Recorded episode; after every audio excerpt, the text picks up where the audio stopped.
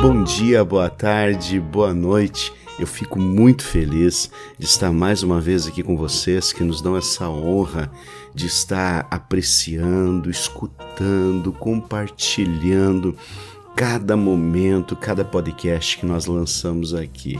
Eu fico feliz mesmo. Obrigado a vocês de coração. Hoje nós vamos estar batendo um papo aqui, uma entrevista muito maravilhosa, eu já profetizo isso, né? Com essa pessoa que é fantástica, né? Ele que é escritor, advogado, palestrante, autor de oito livros, incluindo o mais recente, que é Tsidekar, o propósito da prosperidade. Eu quero aprender muito, porque lendo o livro eu já aprendi bastante. Agora imagina falando com o autor. Então nós vamos conversar aqui com ele, HS Lima ou Henrique Lima. Graça e paz, companheiro. Deus abençoe. Como estás? Tudo jóia, pastor. Obrigado pela oportunidade. Obrigado por poder divulgar, né, a o livro, os meus livros, né, especialmente o, o do bate-papo de hoje, do Sedaká. Muito obrigado, que Deus te retribua. Eu que te agradeço de coração o senhor ter disponibilizado esse tempo né, de estar aqui conosco. Eu tenho a terceira edição, a primeira eu, eu, eu tentei furtar do filho, mas não deu. não sei se eu posso usar essa palavra aqui, mas ele não deixou, né? Eu, ele me deu a terceira edição autografada pelo senhor, quero lhe agradecer aqui por esse carinho, né?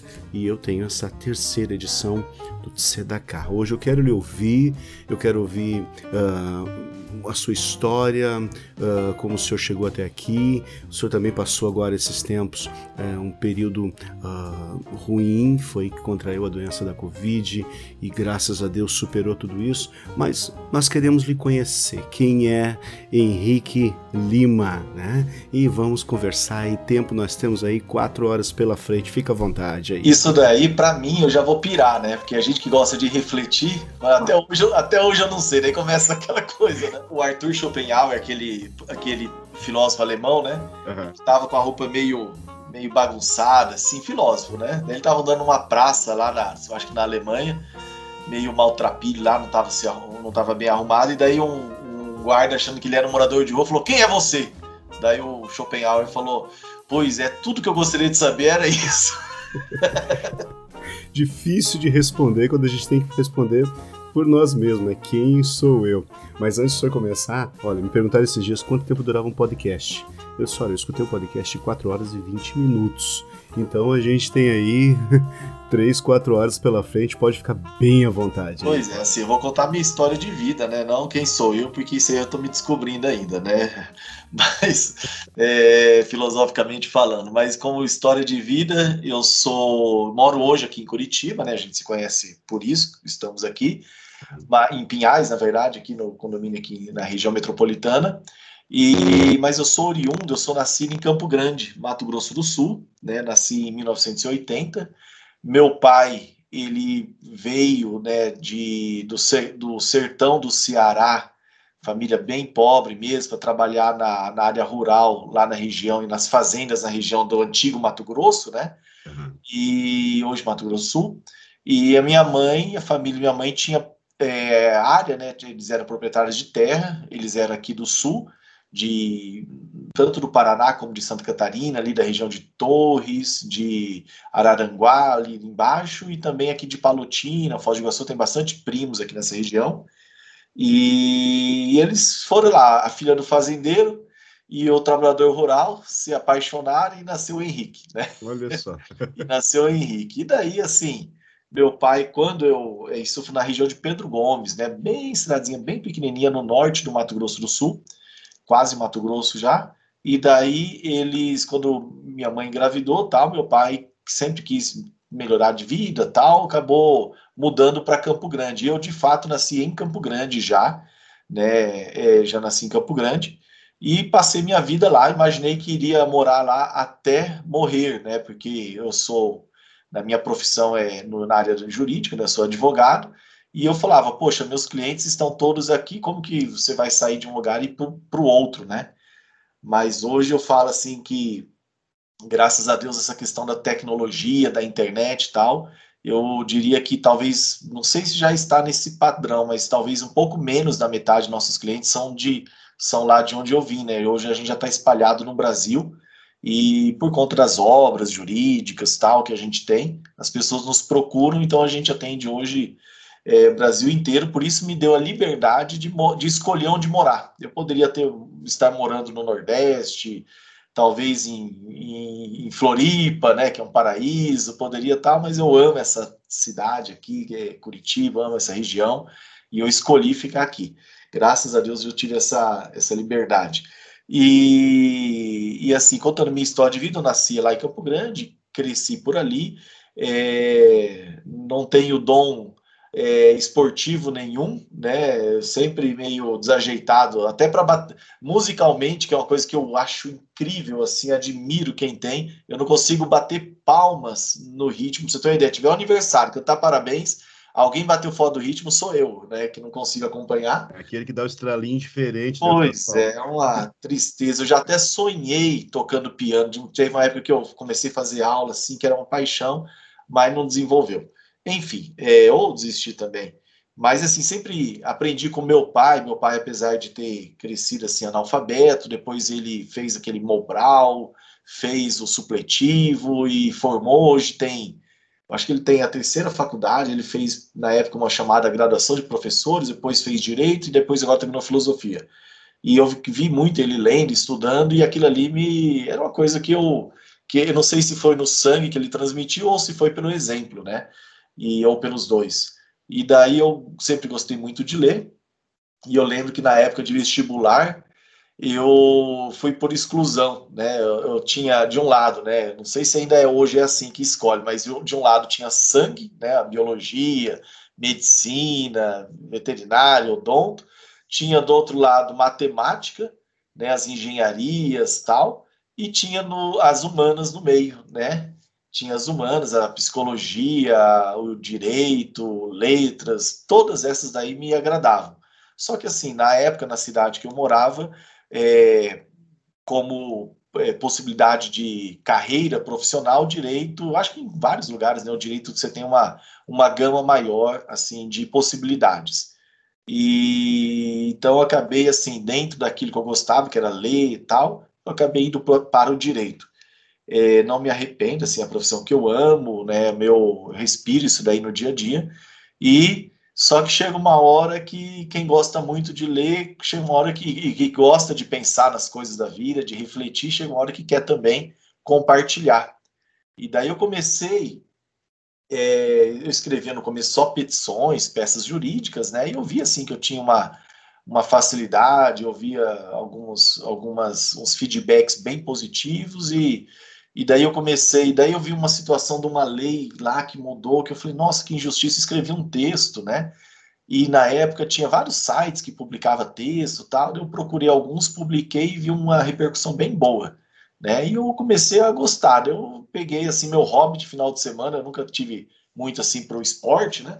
Então meu hobby final de semana era escrever. Para mim um final de semana válido era um final de semana que eu tinha feito produzir algum texto. Pequenos artigos, assim. Os artigos jurídicos. E daí comecei a escrever, aquilo ali virou, assim, uma necessidade, assim, de, de, de escrever e tal, e comecei a escrever daí, na época da faculdade ainda, é, em 99 e tal, eu lembro, ou 2000, que eu procurei um jornalzinho, eu não era ainda evangélico, né, fui para a igreja evangélica em 2010, mais ou menos, e na época eu procurei um jornalzinho que tinha na minha cidade chamado Escudo da Fé. E daí eu vi lá que, assim, tinha vários jornais, mas esse é um que não tinha nada jurídico. E daí eu achei a editora, a o pessoal do, da edição, né? E procurei eles, era uma, uma livraria evangélica chamada Maranata, salvo engano. E daí eu perguntei se eu podia escrever uma coluninha jurídica. Eles aceitaram, né? E eu comecei a escrever. Eu falo assim que eu não eu tenho até hoje guardado esses textos. Mas se eu for ler o que eu escrevi na época, eu passo até mal, de tão mal escrito. Então, às vezes assim. Mas na época, quando escreveu, era top da coisa, né? Máximo, né? Só que assim, como a gente vai evoluindo, né? Uma vez eu li um livro do John Maxwell, hum. chamado Talento Não É Tudo. É um escritor cristão, né? Ele é um pastor tal, mas ele, ele ficou muito famoso no meio. E eu tô até vendo o livro aqui perto, eu tô na minha biblioteca aqui em casa. fazer uma propaganda dele aqui, ó. Talento não é tudo. Esse livro eu achei tão bom que ele fala o seguinte: tinha uma hora que ele falava assim: é, exerça seu talento, pratique o seu talento para chegar num determinado momento ele assim aflorar tal. E daí eu falei, poxa, daí eu, eu comecei a eu entrei em contato em alguns lugares e comecei a, a ter a obrigação de semanalmente entregar textos. Porque quando você tem a obrigação, às vezes, porque é difícil você ter a disciplina ali, por mais que você goste, né? E daí eu tenho aquela obrigação, igual academia. Se você tem um personal trainer, você vai, né? Mesmo com preguiça. E daí eu lembro que eu comecei a desenvolver essa, esse lado aqui. E hoje, assim, daí chegou um dia que um, um cliente meu, até um advogado que eu advogava para ele, ele já tinha é, publicado alguns livros, ele falou, cara, por que, que você não publica o que você escreve na forma de livro? E eu falei, nunca tinha pensado nisso, né? E eu gostei daquele conselho, publiquei um primeiro livro, né, Os Seus Direitos, até tem, eu fico sempre meus livros aqui na, na frente da minha. Nesse livro eu abordo. É o primeiro livro, esse aí, então. Meu primeiro livro. Eu abordo direito de família, direito do trabalho, previdenciário e consumidor, que na época eu identifiquei como assim, o, o que mais atraía as pessoas, né? E daí o que, que aconteceu? É, publicando sempre na área jurídica, né? E eu peguei e casei, né? Eu estava com minha esposa desde já de 2005, casado. É, nasceu nosso primeiro filho tal, e ela sempre me cobrando ir para uma igreja evangélica. Ah, a gente tem que criar esses filhos perto é, de Deus, né? E eu não tinha assim, conhecimento nenhum, não fui católico. Minha família não é praticante, aquela de velório e, e, e, e casamento e batismo, né? É, mas assim, eu sempre me interessei é, em ler sobre espiritualidade, gostava do assunto. Acho que o brasileiro gosta, o brasileiro é meio, né, meio esotérico assim de nascença, eles gostam daquela coisa sobrenatural, né? E eu sempre gostei. E daí, é, mas nunca fui numa igreja de fato. E daí ela, nós começamos, uma peregrinação por igrejas e eu meio xaropão que sou, né? Começava, assim, eu ia numa ah, o pastor falava errado, já, já não voltava. Eu ia no e hoje eu entendo que às vezes tem um pastor que fala errado, mas Deus usa ele tremendamente, assim, de uma maneira poderosa. Então, mas na época, né? Daí eu ia numa outra, o pastor falava muito de dinheiro. Teve uma que eu não consegui terminar, assim, de tanto que ele pedia dinheiro, não voltei mais. Daí numa outra, o pessoal ficou olhando demais para mim, assim, e eu, eu não sei se o pessoal era mais humilde, o que que é, não sei, ficava demais, eu não voltei. Então, assim, toda hora. Daí um dia ela, ela ficou. Daí chegou um dia que ela chegou, que uma noite, né, um domingo, que ela chegou a ficar brava que eu parei na frente assim do carro, fiquei olhando, falei, ah, não, aqui eu não vou, sabe assim, de, a luta que tava, né? E, e daí ela pegou um dia e me deu um cheque mate, falou, olha, ou você faz isso, ou eu vou te deixar para trás, e eu vou no e e me deu uma chacoalhada. E daí eu fui para uma PIB, para uma primeira batista lá da minha cidade. E assim, eu me encontrei ali, gostei muito, né? Era o mais próximo de uma católica assim que eu, que eu tive ali, né? Aquele ambiente bem organizado, tal, gostei. Aceitei a Jesus ali né, sem saber o que estava fazendo, porque se eu um culto daquele, daí o pastor, quem quer esse Deus? Quem quer? Levanta a mão. Eu levantei, né? E já colocaram a mão no meu ombro e me levaram lá na frente. Eu não sabia o que estava acontecendo.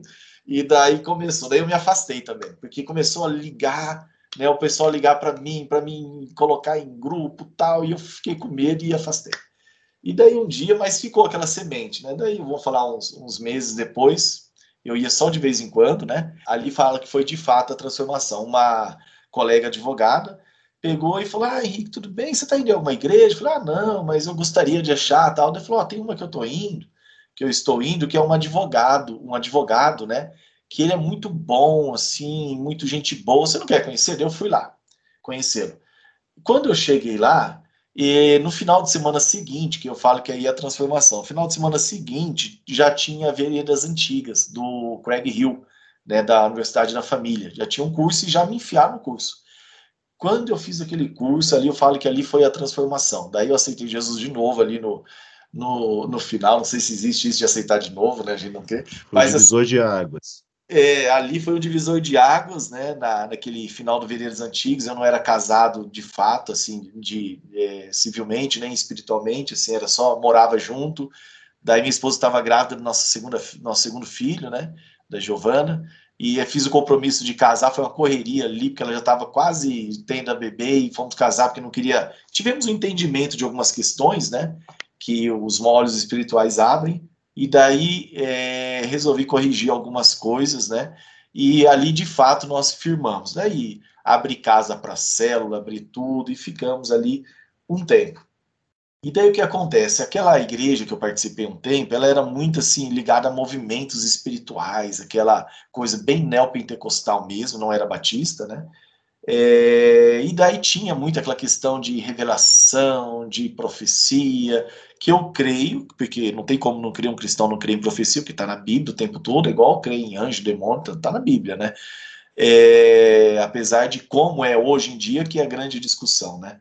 Mas, assim, de fato, é, algumas vezes é, estava em seminários, em congressos tal, e é, as pessoas, assim, alguns pregadores, né, vinham falar comigo sobre questão é, financeira, né? Eu era um advogado assim, começando, não tenho família assim influente, não tenho político na família, não tenho aquele é, berço de ouro no sentido assim de uma boa criação do pai e tal, ali trabalhador, mas ninguém era é rico assim, ninguém era é rico tal, financeiramente, com patrimônio nada.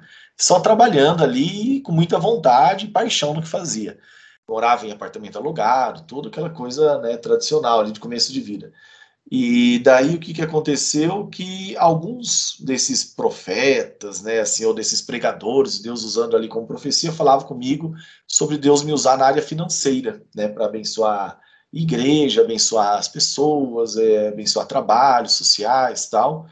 E assim, no começo eu lembro até que eu era tão é, meio cabreiro com algumas coisas, não sei se entende que é a palavra cabreiro, né? Tão desconfiado um dia eu estava numa igreja, o cara falou um monte de coisa, seu pastor, né? Pastor Luiz Hermínio, apóstolo Luiz Hermínio aqui do Mevan. Ele pegou e falou, você assim, apontando para mim, aquele assustado, né? Será que é para mim mesmo?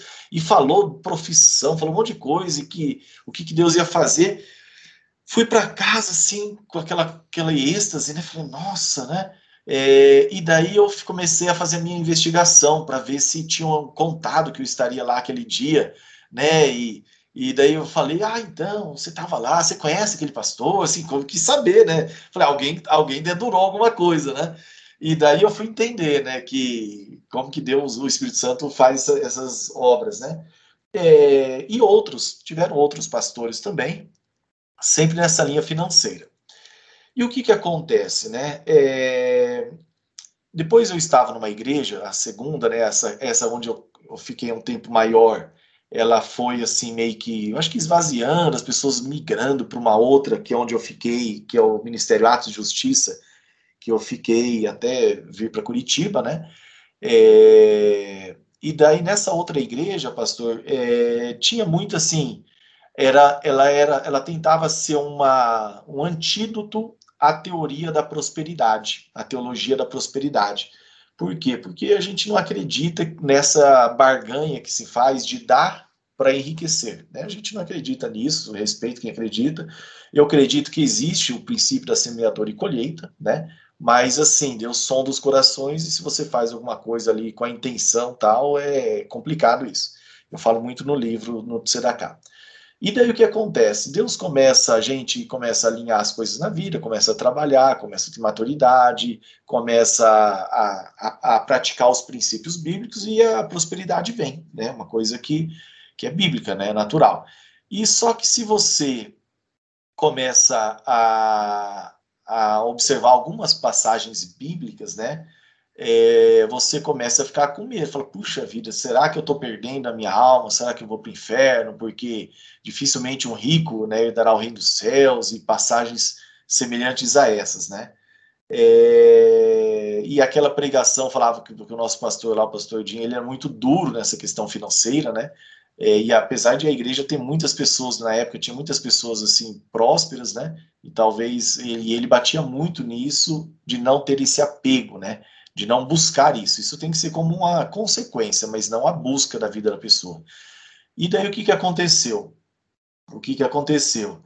é, chegou um determinado momento que, que eu falei, nossa, eu tenho que entender né, mais disso, né, eu tenho que ler sobre isso, eu tenho que tal. E eu fui, eu fiz uma pesquisa, eu como advogado, né, é, falei, deixa eu pesquisar o que tem sobre prosperidade, sobre dinheiro é, na literatura.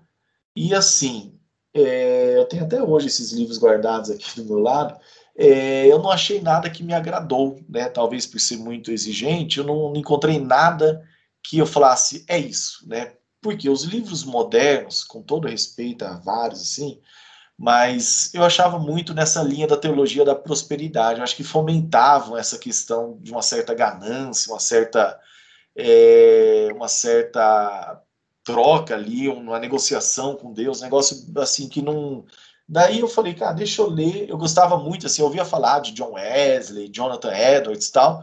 E eu lembro, assim, que eu fui ler o que, que John Wesley falava de, de dinheiro, né, de, de bens materiais. E quando vai para John Wesley, a coisa aperta demais daí, porque o John Wesley, um puritano, né, ele, ele tem uma ele tem uma, uma, uma pregação que chama As Causas da Ineficiência do Cristianismo. Né? Ele pregou milhares de sermões e tem tudo, vários deles tem na internet. E nesse ele pegava firme ali na questão da, é, da, das finanças e ele tinha um lema lá que ele citava nessa pregação que era assim: ganhe tudo que puder, então não tem limite para o que você, cristão, possa ganhar. Daí ele falava: economize tudo que puder, quer dizer, tem uma vida modesta, uma vida muito abaixo da sua condição, e daí o terceiro, né, o trinômio lá, é dê tudo que puder. E daí ele falava nesse discurso que os metodistas lá da igreja dele foram muito bons na primeira, né, em ganhar, e na segunda, economizar. Só que eles, eles estavam ricos, né, porque ganhava muito, economizava muito, só que eles não estavam sendo ricos em, em dar, né, que era a terceira linha tal, e aquilo ali me impactou. Eu falei, puxa vida, né? Só que assim, é um caminho muito estreito, porque ele fala, por exemplo, John Wesley, é, que se você tem qualquer coisa além, além é, do, de um lugar para morar e o suficiente para te garantir uma comida, assim, uma vida, você já está em pecado, assim, pecado, assim, você está retendo mais do que deveria, porque tem gente passando fome. Então é bem, é bem estreito, né? E daí eu continuei na minha busca, né, querendo entender e tal. E eu falei, cara, eu vou aprender isso com os judeus, né? Porque lá no Craig Hill, eu lembro lá na Universidade da Família, no Veredas Antigas, que aquele curso é impactante e ele pega e ele faz o quê? Ele, ele ele pega muitos princípios judaicos e traz numa visão cristã, umas realidades espirituais, que o nosso cristianismo, a base dele é judaica. Não tem nada, eu sustento isso pelo menos, que não tem nada que Jesus disse que não esteja na, no Antigo Testamento. Ele não veio criar algo novo, ele veio, veio trazer uma nova interpretação, né, de acordo com o coração do Pai. Mas é, a gente às vezes confunde aquilo que os rabinos inventaram depois como regrinhas com com a, a Torá mesmo, a essência. Então Jesus veio como ali, na minha concepção, né, como uma, é, vamos falar, a, a, a, perfeição de como interpretar os mandamentos de Deus, ponto. E daí fui buscar com os rabinos, né, falei, cara, deixa eu ver o que, que o judaísmo fala sobre dinheiro, relação com os bens materiais tal, apesar de haver toda uma às vezes uma, um preconceito, né, de achar que são gananciosos, que são tal, é uma um estereotiparam eles para um outro sentido. Mas eu fui buscar esse conhecimento. E daí eu me deparei com o princípio da Tsedaká. Quando eu li aquilo, sabe assim, que parece, falei, nossa, muita coisa fez sentido. É, eu fui buscar daí material, achei uma, um livro assim bem extenso, um material bem extenso, não achei ele para comprar, eu consegui da internet, um PDF, imprimir e tal. É, ele é em hebraico, é traduzido para o espanhol. E eu li aquilo ali, e quando eu fui reler o Novo Testamento, com base já naquilo ali, eu falei, nossa, Jesus falou o tempo todo sobre o assunto, e a gente não percebe, né? E eu comecei a compartilhar com algumas pessoas, né, na época. Comecei a compartilhar. É, e as pessoas com quem eu compartilhava sobre Tzedakah ficavam assim, falando, nossa, que incrível, nunca ouvi falar nada disso. É, e daí no começo eu criei uma apostilazinha, né? É, daí eu dei algumas, algumas palestras lá na igreja, alguns assim, algumas fiz algumas exposições sobre o assunto. É, e daí eu resolvi transformar em livro, né? Tanto que a primeira e a segunda edição do Tsedaká, é, eu falo assim que é aquela apostila que cresceu, né? É, essa terceira edição, que é a atual, eu falo que há uma distância gigantesca, na minha opinião, na qualidade. Por quê? Porque eu achava assim que não era tão claro, os conceitos não estavam tão explicados, tal. E daí Deus começou a me incomodar e falava: "Henrique, dá o seu melhor, né? Agora você já evoluiu como escritor, já produziu muitos outros textos, tal. Faz algo assim que você, né? E daí eu peguei nesse período de pandemia, né? E falei, vou reescrever. Daí eu, eu reescrevi o livro, tirando parágrafos e, e compilando em outros, reorganizei, mudei capítulos de posição. Hoje eu falo assim que hoje eu tenho orgulho, assim, né, orgulho bom, né, orgulho branco. Mas assim, eu falo, puxa, agora eu estou satisfeito com o resultado porque acredito que ficou muito mais claro assim para a pessoa entender e tal. É, ela foi revista, ampliada, né? Eu não tirei conceito nenhum, mantive tudo, mas assim eu falo que é um livro assim que é bem diferente do primeiro, tanto que eu eu fico triste quando a pessoa lê só o primeiro ou o segundo, porque a pessoa não vai se animar em ler o terceiro, né? E eu acho uma pena, porque eu falo que o livro, o Tzedakah mesmo, é o terceiro, tá? Mas assim, o primeiro e o segundo foram aí quase 4 mil unidades, então, né, esse terceiro lançou agora, mas assim, ali, ali clareou bastante a obra. E daí o que acontece? E daí surgiu, né, o Tzedakah, e, e daí você não publica só um, né, eu escrevi outros, tal, tô com outros aí na linha de produção, e é isso, a, a história daí, daí tal. É, publiquei esse livro, voltando agora para a vida pessoal, eu já eu já eu mudei para cá para a região de Curitiba em 2019, em setembro, agora faz dois anos, né? É, em setembro e eu já tinha um escritório aqui, porque eu já, já atendia já uns.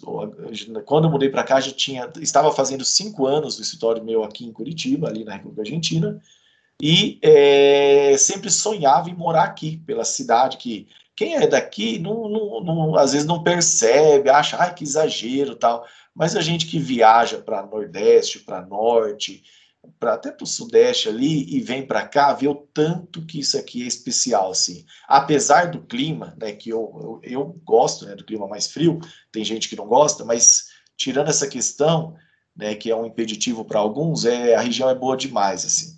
E então daí um dia eu joguei um uma isca para a esposa, falei, e aí, por que, que a gente não, não muda para Curitiba? Ela falou, olha, agora, né? Falou, bem assim, eu assustei.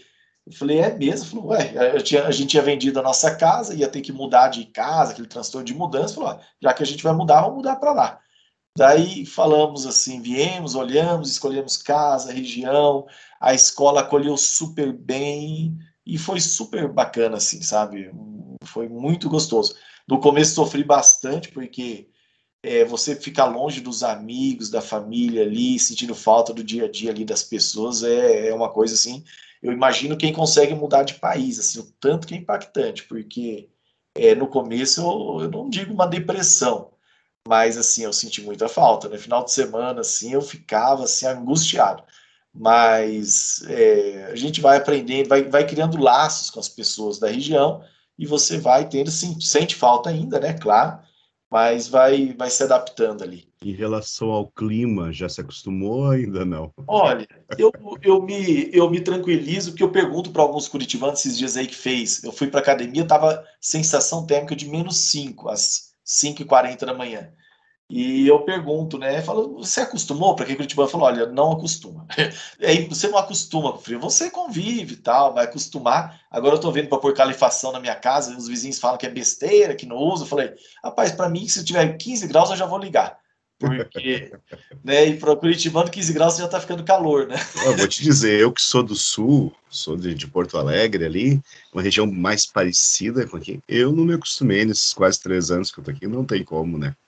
Não tem como mesmo. Irmão Henrique, antes de nós entrar no, no CDK, que eu tenho algumas perguntas, eu sei que vai ser muito importante. Uh, o senhor passou agora um período uh, difícil, né? em relação a contrair a Covid? Como é que foi isso tudo para o senhor? Pois é, um baque, hein? O...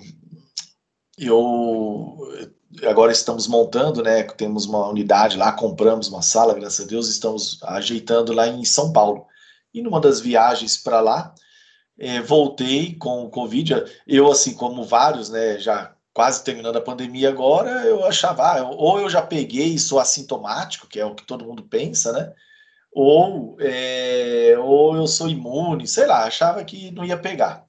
E daí voltei de, de lá, fui fazer isso na quinta noite. Fui fazer um churrasco no domingo na casa de uns vizinhos aqui, né? Eles me convidaram, estava lá. Comecei assim, bem inocente, uma tosse. Assim, estava perfeito. Ali no churrasco, tossi. E daí eu falei, não, eu até pensei, será que eu vou ficar gripado? E ficamos ali e tal. Tossi, vamos falar, umas cinco vezes durante o churrasco, mas aquela tosse bem leve, né? É, daí na segunda comecei a sentir alguma coisa, então falei, será que eu tô com Covid? Fiz um exame de farmácia, aquele que coloca o nariz lá, e deu negativo. E eu fiquei, falei, ah, será, né? Ainda deu uma sentida, tal, uma, uma cansa, assim, uma dor no corpo, tal. Daí na terça fiz o de sangue e deu positivo. Daí eu avisei para a família, né, é, que estava conosco, falei, olha, fiz o exame de covid, deu positivo, tal.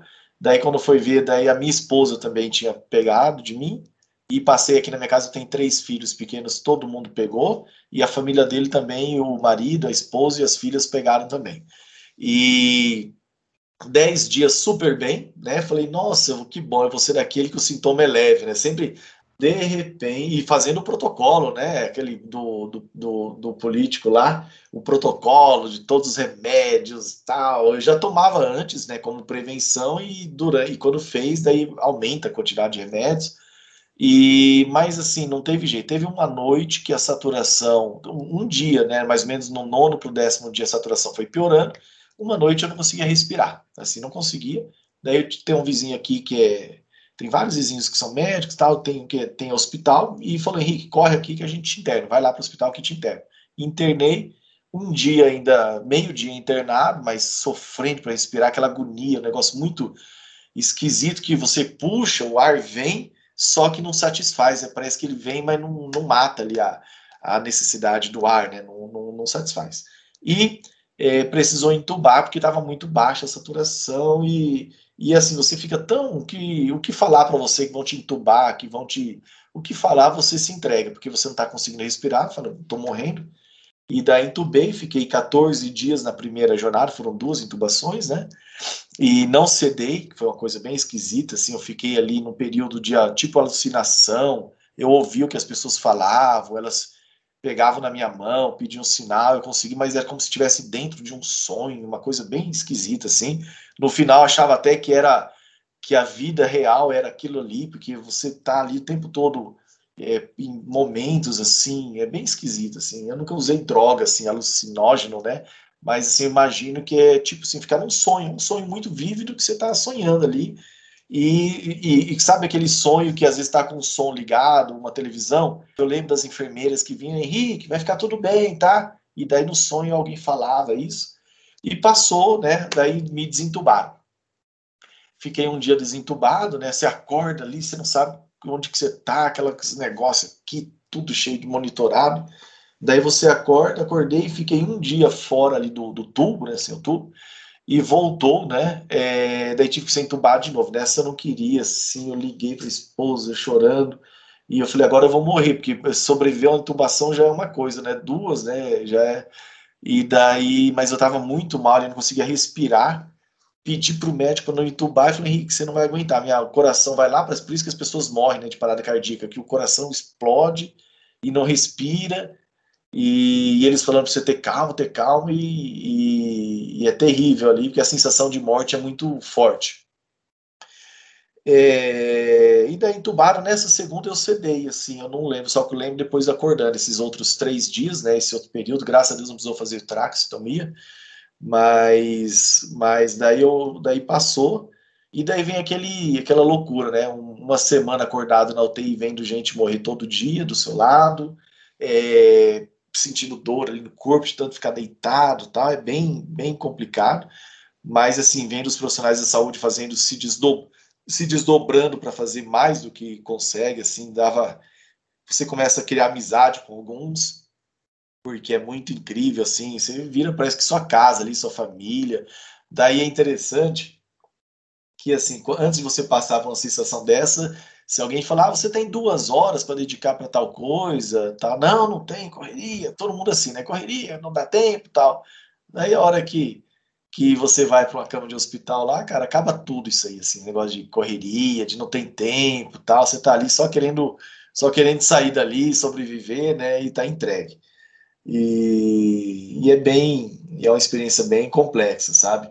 É, você saber. E ali na hora, muita coisa perde valor, né? Assim, a hora que você tá ali, pelo menos na segunda intubação, que você tá para morrer, e fala, puxa vida, o que que, o que, que tá, o que, que valeu a pena até aqui? Aquela história, né, de que nossas obras, né, palha, feno, né, então o que que vai? Vai queimar tudo isso aqui? O que que vai ficar de, de, de pedra preciosa ali, de valor, né? Então, então é uma experiência assim. Eu saí, eu lembro que o, o Tseracá, a segunda, essa edição nova aqui, não, tá, não estava pronta, eu acho que não tinha chegado, e daí eu falava, nossa, eu não posso morrer sem publicar essa terceira edição, porque eu sabia que essa era a que eu queria deixar. E daí eu tinha um outro livro que está na editora agora, terminando, que está pronto, mas eles estão lá fazendo as alterações tal, que chama Provérbios para Executivos, né, o livro de provérbios na linguagem profissional. E eu pensava nos livros, assim, no fi, nos filhos, na esposa tal, e nesses livros aí que eu sinto assim que é uma, é, um, é uma coisa, é uma maneira de você ajudar, é, assim, se ajuda tantas pessoas sem ter noção, né? Eu recebo de vez em quando alguns feedbacks assim, e gente, nossa, Henrique, mudou minha vida, eu comecei a praticar, tal. Então, assim, daí você quer fazer mais isso, né? É, graças a Deus a minha profissão vejo que eu ajudo também, né? Mas mas assim, quando você fala mais de Deus de uma maneira mais clara, ali, mais objetiva, tal, isso daí tem um valor muito muito gostoso. E é isso, e é uma luta. E daí, é que... alguns meses, né, para voltar a aprender a andar, para ir voltar ao banheiro, escovar os dentes a primeira vez, o primeiro banho, tudo você chora, né? Você chora no primeiro banho, chora quando você consegue colocar a primeira comida na boca, que faz um teste para ver se você está funcionando, porque você fica só na sombra, né? E assim, cada vez é uma luta. Ficar em pé, como é bom ficar em pé. Nossa, né? você tonteia tudo, tem que se assegurar nos enfermeiros e ficar em pé a primeira vez é, é incrível. E é isso. Hoje, graças a Deus, eu lembro que eu falei que eu ia fazer academia todo dia, apesar de não gostar de esporte, mas hoje eu gosto, eu amo academia, eu tenho que falar assim para entrar na minha mente, né? Eu amo academia e eu tô na, na rotina de todo dia de manhã ir para academia, 6 horas da manhã, acordo 5 e 20 vou para tentar ter uma saúde, alguma coisa. Eu sei que no final é Deus que está no controle, né? Mas a gente fazer a nossa parte também, cuidar do templo, né? É muito importante. O que, que mudou no, no, no Henrique Pessoa antes uh, de ser, passar por esse período de vale da sombra da morte e depois disso? Teve muitas mudanças? Porque é, tu já vem naquele, naquela vibe de ajudar pessoas, de... Já vem. Eu acho que concentrei mais isso, né, essa parte. É, eu talvez acredito mais tolerante, né? Eu era mais intolerante, assim, é, de que tem que ser assim, é, igual com uma família, às vezes com os filhos, é, ah, tem que estudar, tem que e no final, assim, é, independente de condição financeira que você está, é, essas coisas assim, tanto valor depois, sabe? É, o que vai lembrar é o momento com a pessoa, é, é o gente que você ajudou, né? São, são experiências. Eu saí com muita vontade, pena que nós estamos com essa porcaria dessa pandemia, mas eu saí com muita vontade de viajar, sabe? De, de conhecer lugares, assim, né? É, isso é uma coisa que deu muita, muita vontade. E de, de publicar, de escrever, eu estou vendo agora umas editoras assim que possam me levar ao nível, talvez, assim, da divulgação dos livros para alcançar mais pessoas, né? E, e, é isso, né? É uma, tem que tomar muito cuidado, que com o tempo vai caindo na mesma rotina, né? Então, isso é uma coisa que acontece com quase todo mundo, né? Você vai, tem aquela mudança, então algumas coisas eu estou tentando é, não deixar cair, apesar de que eu não acho assim que era uma coisa, não era ruim, mas dá para melhorar algumas coisas. Né? Irmão Henrique, o, o, o TCDK é um antídoto de. Tipo assim, ó, pelo que eu entendo, que eu entendi né, né, o senhor falando e lendo ele, eu acho que quanto mais a pessoa se desprender naquela busca gananciosa pelo dinheiro, mais vem, é isso? É, ele. Não digo mais vem, porque eu, daí eu lembro né, de pessoas falar, ah, Henrique, eu pratiquei e não fiquei rico. Porque no final de tudo, né, é, tem Deus no controle com propósito para cada um. Então, né, mas eu digo assim que o, o Tzedakah é o antídoto para a gente não se, a, não se perder por conta dos bens materiais. Por quê? Por quê? Uma boa reflexão que eu nunca tinha feito. Às vezes uma pessoa pode ter pouco e ser muito apegada e se perder pelo mesmo tendo pouco. Às vezes a pessoa tem uma, uma moto, uma casinha simples, mas talvez aquilo ali, ela, ela endeusa aquilo ali, ela idolatra aquilo, e ela pode se perder. E a pessoa pode ter muito e pode se perder também, ou pode ser é, generosa, pode não se perder. Então é uma maneira da pessoa se relacionar da maneira correta com o dinheiro, é fazer o dinheiro servir a ela e não ela ser serva do dinheiro. Eu acredito que essa é uma é uma boa definição para o tzedakah. O, tzedakah ele dosa, então, faz a pessoa dosar certo, Isso. não, a minha avó dizia assim, não esbanja, né? Dependendo de quanto a pessoa tem, né? Por exemplo, às vezes tem gente que, tem, talvez quem esteja nos ouvindo, fala, ah, que absurdo, isso não existe. Tem um monte de gente que tira lá por, por ano 100 milhões de, de, de reais. Isso não é ilusão. Tem muita gente, tá? É, então, enquanto tem muita gente morrendo de fome, óbvio. Mas então, às vezes, esse que ganha 100, né? É, às vezes a gente olha e fala, nossa, ele esbanja, mas às vezes o padrão dele, assim, perto do que ele tem, não é muita, não é esbanjar. Então, então tem que tomar cuidado. Eu lembro que uma vez eu estava pedalando, né, com um irmão de igreja, um advogado, e ele pegou e falou assim, ah, irmão Henrique, tô querendo comprar um Rolex, cara, o que, que você acha, né? Hoje, talvez um Rolex aí médio, sei lá, 70 mil, talvez, um mediano.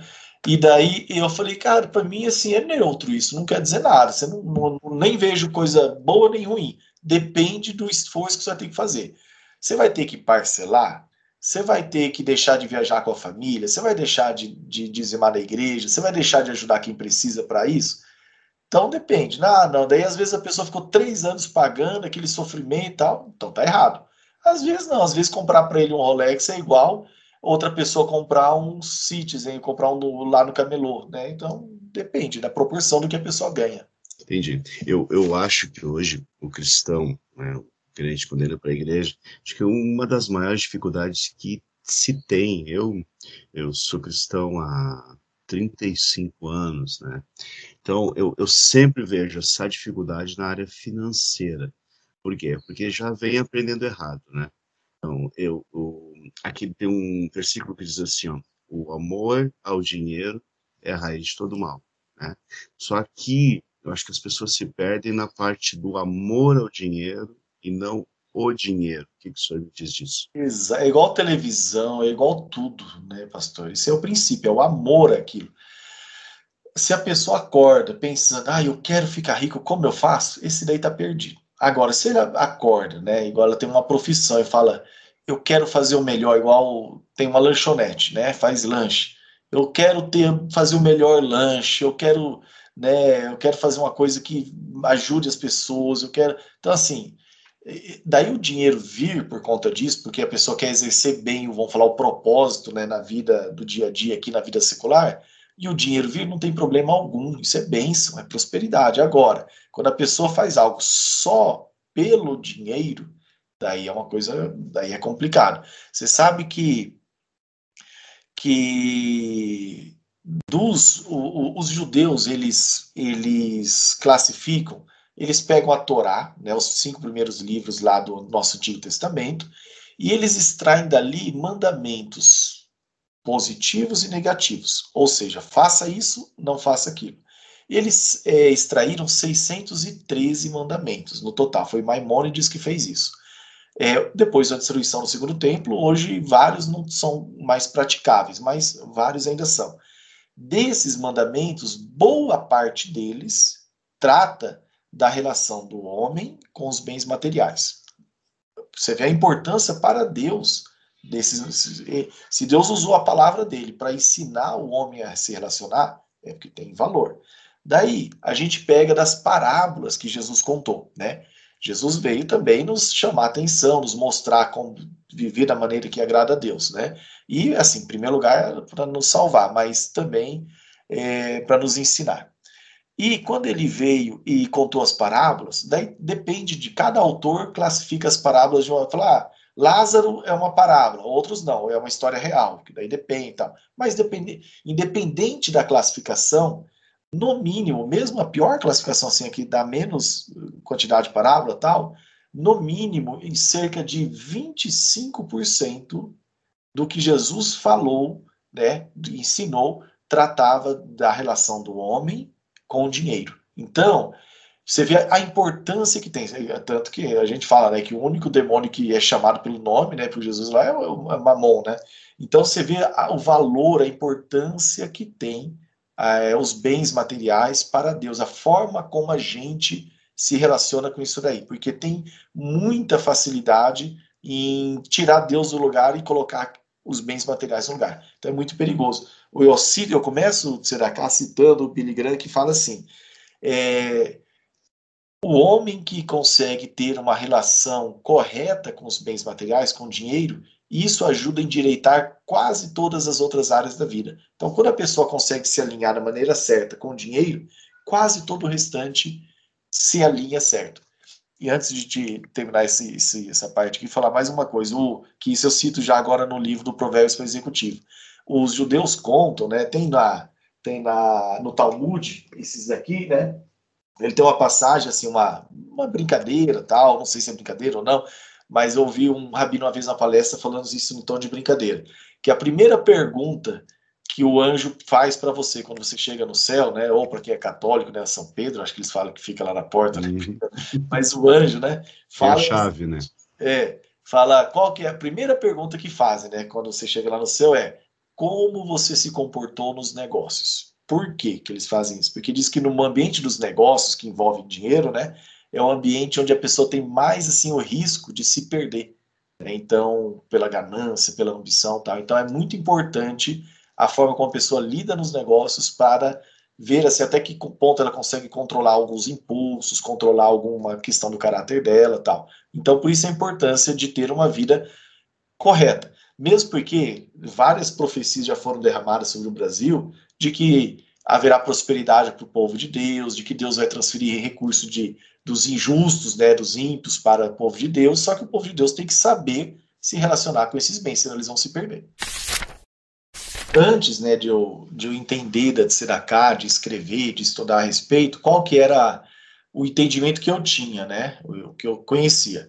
Que o do dízimo, que é bem divulgado, tanto em igreja católica, cristã, protestante tal, todo mundo fala. Daí tem gente que fala que não vale mais, porque é coisa da lei, né? É, daí outros dizem que vale porque é um princípio antes da lei, porque a lei começou com Moisés, né, lá no Monte Sinai antes da lei, os patriarcas, né, Abraão, né, ali o povo já estava praticando o dízimo. Então é um princípio anterior a qualquer lei, né? Mas daí mesmo assim tem gente que fala não, não é válido, tal. É, mas sim, é, independente de ser ou não, é uma questão de fé. Se você você entregar má vontade, reclamando, tal, então não entregue, né? Então não, não Ou esperando o retorno, né? É, é, então não entrega. O problema é esse. sempre com alegria. Esses dias eu recebi uma mensagem, eu recebo algumas mensagens assim de consulta, né? As pessoas mandam para mim pelo, pelo meu site. É uma, um colega, pelo que eu dei uma investigada, assim, eu acho que ele é advogado, né? Mas alguém lá do Nordeste. É, não sei se é o cara que eu achei no Instagram, que eu puxei pelo nome lá para tentar ver quem era, só por curiosidade, não tem né? E, e daí ele pergunta assim: olha, hoje eu estou na igreja, é, já estou praticando dízimo há um ano e meio, né? É, vendi um imóvel, só que esse imóvel eu comprei há cinco anos, quando eu não era da igreja e não praticava o dízimo. Eu tenho que entregar o dízimo dele de agora, né? Eu falei, eu respondi, falei, puxa vida, né? Eu falei, olha, irmão, eu não sei se você é, é, é protestante ou é católico, mas isso é independente. E eu falei bem assim: em primeiro lugar, você só tem que fazer algo se você sentir assim, vontade. Não faz conta sem alegria, por obrigação, por peso. Não faça, tá? Então, porque o que eu imaginei? Se o cara tá perguntando, é porque ele já não tá querendo dar, né? Então, se ele tá nisso, ele achou, olha, mas é de antes, né? Então, assim, mas para eu não falar isso abertamente, né? Eu peguei e falei, olha, faz só se você sentir vontade, não é obrigação. Eu ainda coloquei outra coisa, ó, outra coisa. Falei assim, outro ponto. O dízimo, é, eu falei, Deus não precisa do seu dinheiro nem do de ninguém. O dízimo é para nos abençoar. Né? É, um, é um benefício para quem pratica e não para quem recebe, né? É para quem pratica. Então, se você não praticar, não, você não, eu coloquei assim, você não vai para o inferno e nem vai ser amaldiçoado. Eu não acredito que aquela questão igual tem lá, né, no, é, em Malaquias, tá, assim, que automaticamente vai ser. Então, assim, é uma interpretação que tem ali, tem um contexto. Ladrão, não deu é ladrão. É, você vai virar um ladrão, vai para o inferno. Então, não, não é isso. É uma bênção para você, é igual guardar o sábado, né? Que é uma polêmica, né? Uhum. Eu vou para o inferno porque não, não guardei o sábado. Cara, o sábado é um benefício para nós, ele foi feito para o homem, para a gente se beneficiar disso. E o dízimo, eu falei, olha, irmão, o dízimo é uma bênção para você. Se você praticar, você vai colher. Se você não praticar, Deus não vai te odiar por isso. Só que assim, ele quer que você seja. Eh, tem o lado A e o lado B, igual você falou lá, Deuteronômio 28. Tem a bênção e maldição. Daí Deus fala no finalzinho, né? Escolha a bênção, né? Então escolha obedecer. Mas se não for, ok, as, algumas coisas podem acontecer ou não, daí. Mas eu respondi para ele, ele agradeceu, eu falei, poxa, tal, mas eu joguei para ele a bola. Então, é, voltando aqui a, a, falar, tá, então eu entendia, né, para não perder os pensamentos, eu entendia da, do dízimo, eu havia entendido uma vez, eu lembro que eu estava orando no meu aniversário, uma coisa bem pessoal, assim, que eu nem falo no livro, né, eu estava orando no meu aniversário e, e pedindo para Deus, assim, falei, poxa, Deus, eu quero entrar num outro patamar de relacionamento com o Senhor e tal, e eu fiz uma coisa que eu não creio nisso, tá, assim, não uso isso, é, respeito até quem faz, mas eu abri a Bíblia, né? Aquela história de abrir a Bíblia, mas eu não acho que isso é. Mas assim, eu fiz naquele momento, falei, ah, deixa eu ler alguma coisa, não estava com nada assim. Mas tem um chameguinho pessoal da gente com Deus, é que às vezes a gente é. faz, né? Daí eu abri, cara, naquela parte dos provérbios que fala de entregar as primícias e os seus celeiros se é, transbordarão. Eu falei, nossa, que interessante, abri bem aqui. Daí eu fui Deu ler, certo. entender sobre primícia. E eu passei a praticar, depois que eu entrei, entendi, mas sem muito entendimento, porque é, eu ouvi pastores falando de entregar um dia do mês, né, equivalente a um dia do mês, é, outros falando que isso é absurdo, que não existe tal, e ah, falei, ah, mas vou praticar, se Deus me entregou aqui uma coisa tão pessoal, né, deve ter alguma coisa, ponto. Então eu entendi um pouquinho de dízimo e disso. E daí a gente ouve das ofertas né, na igreja, ó, oh, vamos fazer uma oferta para construir tal, para abençoar tal lugar, um missionário, coisas livres, espontâneas de gratidão.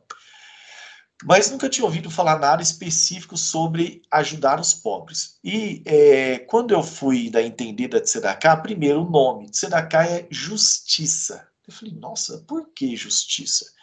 Porque entende-se que não é, daí não é uma não é uma liberdade. A gente não tem liberdade, olha que coisa, né?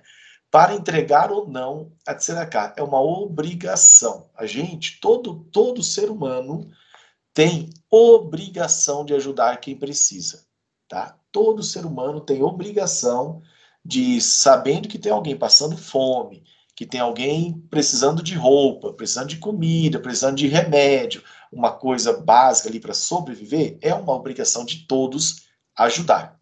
Ponto. Esse é o princípio de estender a mão ao necessitado. Todos temos obrigação. Por isso, tsedaká, justiça, é obrigação. Agora, um outro ponto é quantos por cento? Tá? Daí vem o judeu. No mínimo 10, no máximo 20. Daí eu já meus cabelinhos que eu não tenho já arrepiam, né? Falei, opa, pera lá, eu, como cristão, eu não vou aceitar esse negócio de é, no mínimo isso e no máximo aquilo. Com base no que? Eu, daí, daí virou o livro, né? Fui estudar o porquê que eles falam disso. Daí eu entendi o quê? Que existe uma linha do judaísmo, né, bem é, forte assim, que entende que existem dois, três dízimos, né, é, três dízimos, mas que é, esse dízimo da Tsedaká, ele era dois dízimos, na verdade.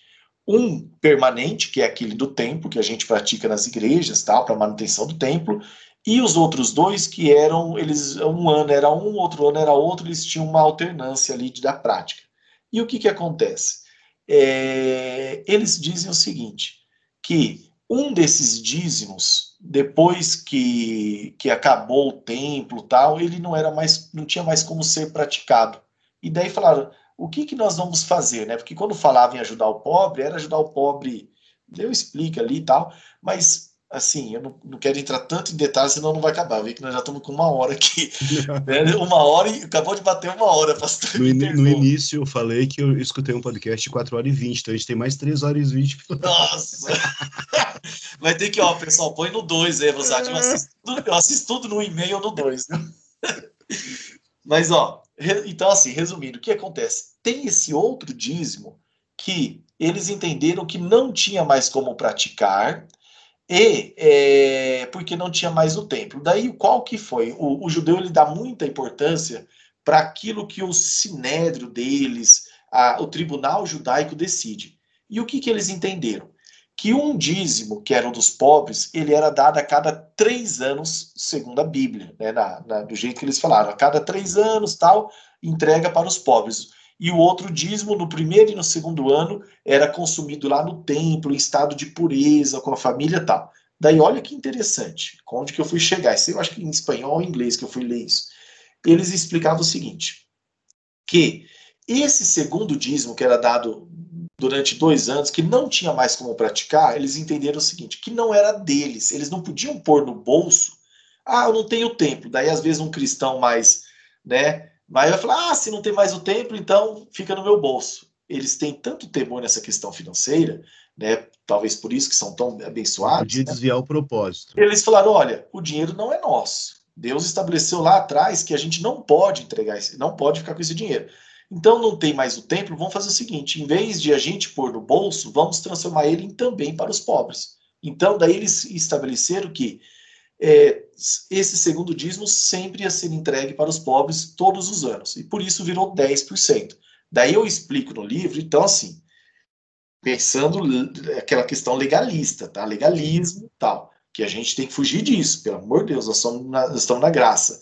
É, que, então, se for olhar na parte legal, é, um, é 10% a cada três anos, que se você dividir, dá 3,33% né, da sua renda não 10%, mas 3,33% da sua renda.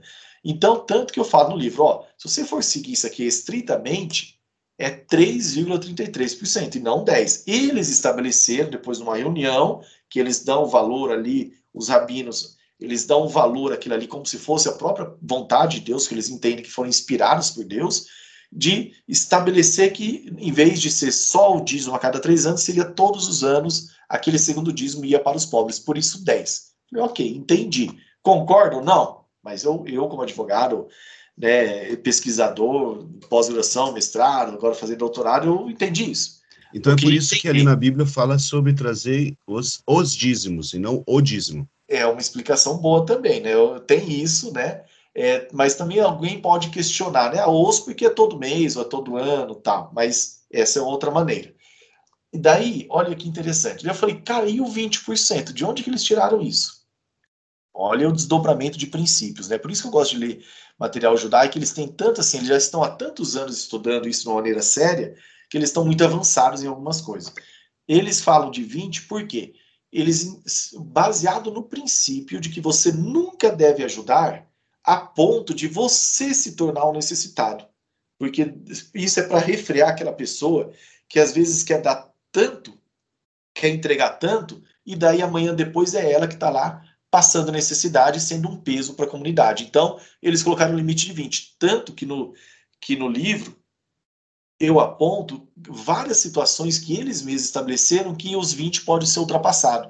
Alguém que tem demais, alguém que tem uma renda fixa que não vai perder a renda, alguém que recebeu um dinheiro assim, tipo uma loteria, uma, uma loteria não, é uma coisa, uma herança muito grande, então ela pode entregar mais, que ela não precisa daquele dinheiro, não contava com aquilo. Então existem também exceções. Falei, ah, legal, entendi, né? Entendi. Mas já que nós estamos falando essa questão do percentual, é, para não para não chocar ninguém, eu falei, eu falo, eu deixo muito claro isso no livro falando o seguinte: mas nós cristãos vivemos no período da graça, tá? Então, se a gente vive na graça, a nossa salvação não depende de nada disso, nossa salvação é em crer naquilo que Jesus fez por nós. E aquilo ali é que nos garante. Porém, existem coisas que a gente faz que pode nos abençoar aqui na terra também, nos garantir um galardão, né? uma recompensa, que a Bíblia fala muito de, de galardão, de recompensa no mundo futuro. E daí o que acontece? É... Daí tá, falei, ok, e o cristão? Quanto que a gente tem que praticar de ajuda, já que é uma obrigação todos temos obrigação de ajudar, e isso é uma obrigação, ajudar quem precisa. Isso é obrigação. O rico lá do Lázaro não foi para o inferno porque ele era rico, igual tem gente que acha. Não, ele foi para o inferno porque ele tinha Lázaro ali na porta da casa dele, precisando, e ele não ajudou. Então, assim, ele deveria, a Bíblia não fala dele ter ajudado, ter levantado, ter dado. Então o problema não foi ele ser rico, o problema foi ele, ele ter vivido só para si, tá? Então, nós temos a obrigação de ajudar. Todo ser humano tem. Quando fala lá do bom samaritano, né? Olha a pergunta: Senhor, o que eu farei para herdar a vida eterna? Jesus poderia ter falado um monte de coisa. Olha o que, que Jesus falou, né? É, contou a historinha de uma pessoa precisando e que dois não ajudaram, né? E um terceiro ajudou, né? Isso. E daí o passa lá o levita, passa o mestre e tal, e ninguém ajuda. E daí vem o outro lá e, e ajuda. E daí ele, daí ele, ele faz o que? Fala, ó, faz o mesmo e herdarás a vida eterna. Então, agora, ah, então é uma regra de que se não ajudar não vai para o céu? Não, eu já entendo eu fico com receio que cada pessoa interpreta de um jeito e vai falar, ah, o irmão Henrique falou tal. Tem que tomar muito cuidado. Ainda mais nos dias mais de um hoje, né? É, ainda mais hoje, né? Mais um parênteses aqui. Não estou dizendo que isso aqui criou uma doutrina de tal. Mas o que acontece? Qual é a doutrina aqui que poderia tirar? Jesus, sempre que ele está lá ministrando alguém, ele ataca a falha daquela pessoa. Então, para um, ele falou do dinheiro, para outro ele falou de nascer de novo, para outro ele falou da prostituição. Então, para cada um, ele aponta aquilo que a pessoa está lá de pecado impedindo ela ir para o céu. E provavelmente, para aquele mestre da lei, o que estava, é, quando ele falou o que farei, né? Primeira pessoa, o que farei para herdar? Jesus falou: você, daí contou essa história, faça isso. Então, o que quer dizer? Provavelmente eu interpreto que aquele mestre da lei não ajudava se não tivesse de acordo com os parâmetros que eles criaram lá, os legalismos dele. Então Jesus falou: ó, esquece esses parâmetros, ajude sempre. Isso para aquele mestre da lei. Se você que está nos ouvindo já ajuda, Jesus não vai falar isso para você. Mas se você não ajuda, talvez ele falaria isso. Para mim, se eu perguntasse, ele não ia falar uma história, ele ia ficar o resto de uns 15 anos contando história e falando, Henrique, faça isso, falta isso, falta isso, falta isso, falta um monte de coisa, né? Mas, assim, no final a gente crê né? Porque é, tá, então assim, quis deixar esse parêntese, né? Que não é não é aquela questão espírita de que é uma obrigação fazer e tal, com relação ao percentual. Então Jesus vai e, e, mostra que é uma obrigação cada um praticar. Ele fala ali do samaritano, fala a questão de Lázaro, né? É, e mostra assim que é uma a, a, o Antigo Testamento fala, né? Deuteronômio fala, eu acho que perto do 15, do 14 ali, ele fala assim: sempre que tiver um pobre no seu meio, não retrai a mão, mas ajude, né? Porque por essa causa Deus vai abençoar tudo que você fizer. Fizer, tem que trabalhar, tá? Não é só fazer e achar que Deus tem que fazer alguma coisa para Deus abençoar, né? Que daí já é um outro assunto que dá para abrir, né? Tem um que fala, ah, não, Deus abençoe, e fica em casa lá tomando né, chimarrão, então não dá. E daí, pastor, olha que interessante. Quanto, a minha, a minha grande pergunta, quanto devo, quanta pessoa tem que ajudar, qual é o mínimo e qual é o máximo. Daí lendo, né? Máximo, vamos olhar. Eu até falo no livro, pega o parâmetro do John Wesley, tá ferrado, né? O parâmetro do John Wesley é vive vida básica, ganha um monte, vida básica, tudo que sobra dá. Isso é um parâmetro, você pode seguir. Uhum. Um outro parâmetro, né? É legalista, né? Falar, ah, o mínimo que a lei fala, né? Igual a pessoa, ah, quando eu comecei a praticar, esse imóvel já é de antes, então não vou entregar, né? Então, o mínimo que a lei fala 3,33, porque é um dízimo a cada período de três anos, então dividir. Três anos. Então você pode seguir. Se quiser, se você falar, não, eu vou entregar o mínimo, né? Daí seu coração é uma questão sua. Agora, também não é um caminho muito legal, né? Então, um, um exagero tal. Daí eu gostei muito do C.S. Lewis, né? Que ontem eu estava falando com o meu editor, assim, como eu admiro né, o C.S. Lewis, tal, né, que falou, e sabe, todo mundo conhece, né? Escreveu lá o Cristianismo Puro e Simples, tal, Crônicas de Nárnia, que é o famoso dele também. E ele fala assim, fala, pronto, matou aqui a charada, né? Ele fala que não existe, segundo ele, né, não existe um mínimo, máximo que um cristão, um valor que um cristão deve ajudar. Ele falou o seguinte: olha que parâmetro bacana. Analisa é, pessoas que têm a mesma renda que você é, e veja o estilo de vida delas. Se você tem o mesmo estilo de vida de pessoas que ganham tanto quanto você, ele falou, acredito que você está destinando pouco para a caridade. Porque temos que ter um estilo de vida que é, nos for, que é abaixo das outras do mesmo padrão de renda que nós.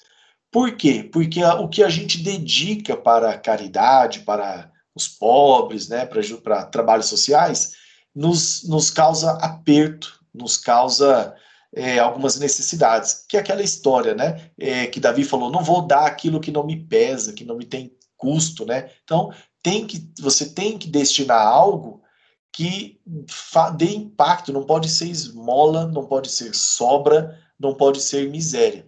E daí assim, os percentuais ajudam, né? Então imagina, ah, eu ganho, quem está nos ouvindo, eu ganho 20 mil por mês, né? Um exemplo, eu ganho 20 mil por mês.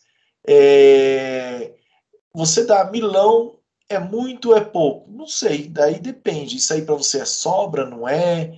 Como que é isso na sua vida? Daí não tem, não é o Henrique, não é o pastor Sadi que vai dizer. Daí é você com Deus. Algo que tenha peso, tá? Por quê? Porque você tem que ter aquele, você tem que ser tocado ali, né, por aquela situação e tem que dar algo que pese. É claro, daí, olha, já falei de um outro assunto que eu abordo no livro, né?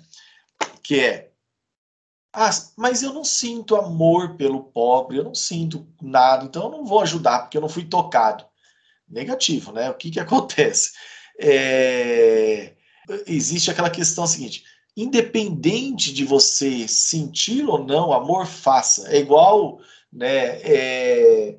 amar, ao, amar ao próximo, né? É... Independente de tá com, né, de ter o amor ali ou não, faça que o amor vem depois, mas você não vai deixar de fazer, né? É aquela história, é, quem que ama, né? O que fala, ah, Deus te abençoe, vai lá, ou aquele que faz, né? Então você tem que fazer, você tem que ter atitude, né? É, é um outro assunto que dá para abrir também. Eu tive uma experiência muito curiosa em relação a dízimos, né?